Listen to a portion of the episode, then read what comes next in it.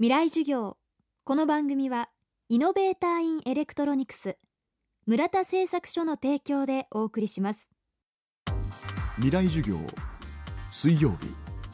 チャプター3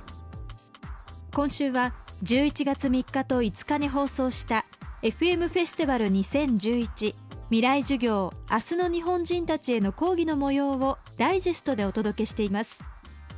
今週の講師はベストセラー生物と無生物の間でも知られる分子生物学者の福岡伸一さんです。未来授業3時間目。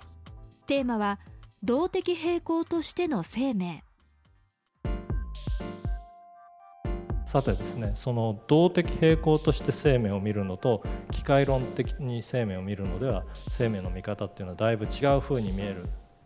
非常に面白い話題を提供してみたいと思います。それはですね薬がなぜ効くかっていうことなんですね。私は大変なあの花粉症を持ちでして、えー、春先になるとひどい目に遭います。でそういう時にですねお医者さんに行くと抗ヒスタミン剤というものをもらいます。じゃあ抗ヒスタミン剤ってどういうふうに効くのか。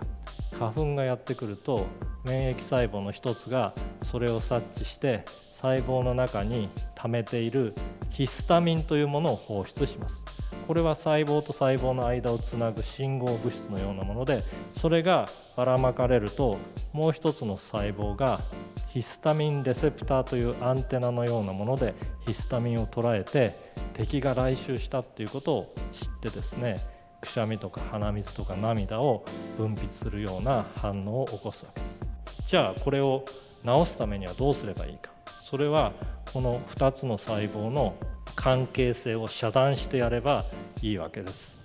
でそういうふうにして生み出されたのが抗ヒスタミン剤というものでまさに機械論的な思考によって作り出された薬なわけです。で生命を機械論的に見るとこれで OK なわけなんですが実は生命というのは動的平衡にあるわけです。動的平衡は何か外から干渉を受けたらそれを跳ね返そうとするわけです。欠落があればそれを何とか埋め合わせようとするわけです。押せば押し返してくるし沈めようとすれば浮かび上がってくるわけです。だからいつもいつも抗ヒスタミン剤を飲み続けて抗ヒスタミン剤によってこのレセプターをブロックし続けると動的平衡はどうするかリベンジを開始してきます。まずもっとたくさんレセプターを細胞の周りに作って情報を待つようになります。ヒスタミンを作ってる細胞は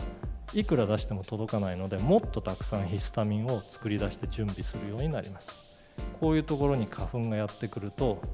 私はもっと激しいくしゃみや鼻水や涙に苛まれることになる。でこれはほとんど全ての薬について言えること。というのはほとんど全ての薬は何か反応を遮断したり邪魔したりブロックしたりするものとしてその場は私たちの体の状態をストップしたり治したりするように見えます。でもずっとそれを続けていると動的平衡としての体それが生命の本来の在り方ですけれどもそれはそれに対して逆の方向へ逆の方向へ動いていって新しい平衡状態を作り出そうとしてしまうわけですね。福岡伸一さんの講義の模様は完全版をビデオポッドキャストで配信中です。福岡さんの他にも日本を代表する知の巨人国際政治学者の菅三淳さん。ノーベル物理学賞を受賞した増川俊秀さん。教育学者の斉藤隆さん。NPO 法人森は海の恋人代表畠山重敦さん。脚本家で東日本大震災復興構想会議委員の内館真紀子さん。九州大学応用力学研究所教授大谷裕二さんの講義も配信しています。ぜひご覧になってみてください。Http コロンスラッシュスラッシュフェス .jfn.co.jp または未来授業で検索できます。未来授業明日も福岡伸一さんによる講義をお届けします。